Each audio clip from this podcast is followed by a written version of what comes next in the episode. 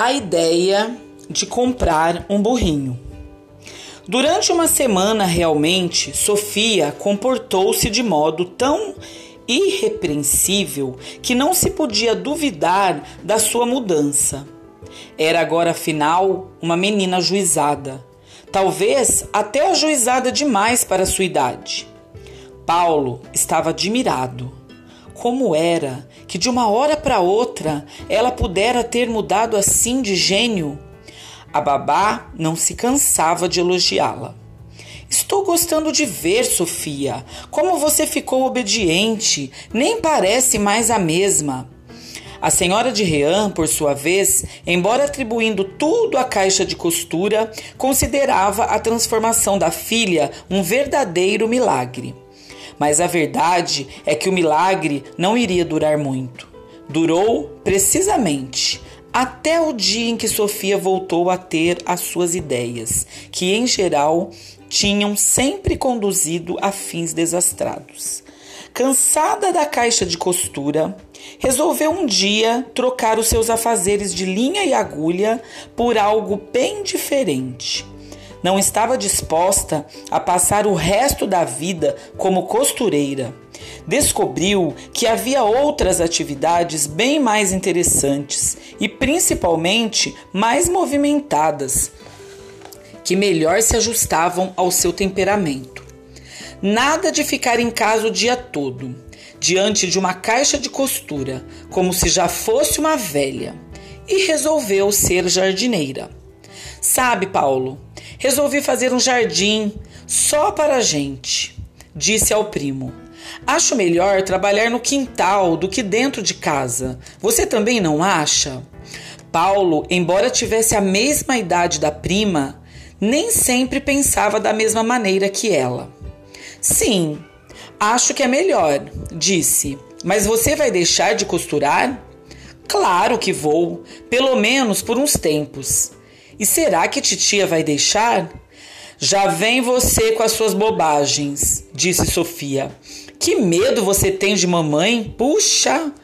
Não é medo, não continuou Paulo. Estou dizendo isto porque sei que titia está muito satisfeita de ver você costurando.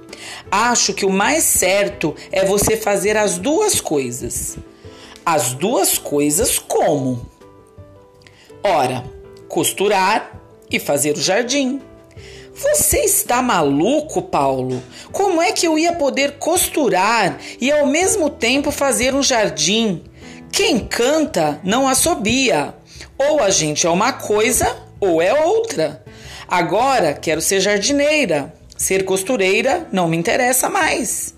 E convencendo afinal o primo a aceitar a sua ideia, Sofia pegou com a ajuda dele um carrinho de mão e os dois foram para o quintal. O jardim vai ser aqui, disse ela depois de escolher o lugar que lhe parecia mais indicado para tal fim. Precisavam, é claro, de terra estrumada, mas isto não era problema, porque o caminhão estava ali mesmo. Era só enchê-lo.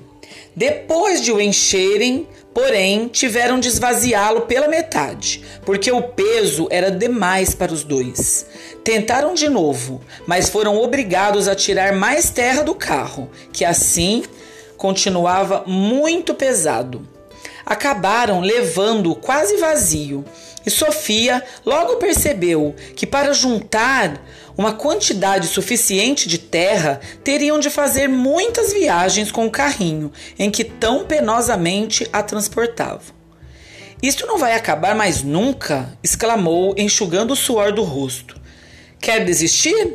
perguntou Paulo. Sofia não respondeu logo, evidentemente pensava em alguma coisa. Sabe, Paulo, disse afinal, se tivéssemos um burrinho como o de Camila, a gente arranjava uma carrocinha e num instante levava essa terra toda, não é mesmo? Qualquer burrinho tem mais força do que nós dois juntos. É claro que tem, mas onde é que a gente ia arranjar um burro? Ora, comprando. Comprando como? Não temos dinheiro para isto. Não temos, mas podemos ter. É só começarmos a juntar o que ganhamos. Quanto mamãe lhe dá por semana? Um real. Pois bem, a mim também ela dá um real. Isto quer dizer que nós dois juntos ganhamos dois reais por semana, não é? Um seu e outro meu.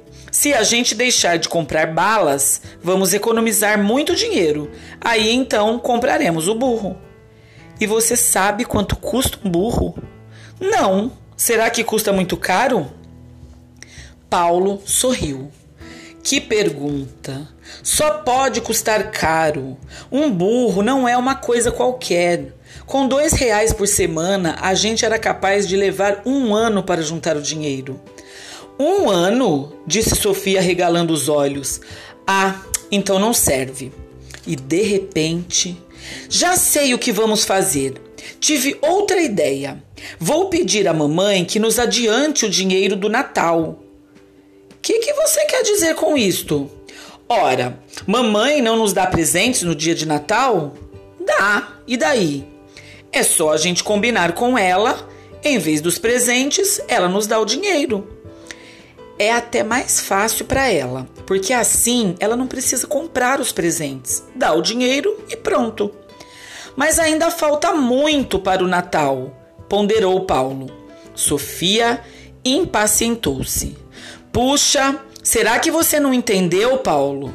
A gente pede o dinheiro adiantado e quando chegar o Natal, ela não precisa mais dar nada a gente. É claro que entendi, volveu Paulo. Entendi tudo, mas não acredito que titia faça isso. Já sei, você está com medo de falar com ela, pois pode deixar que eu falo.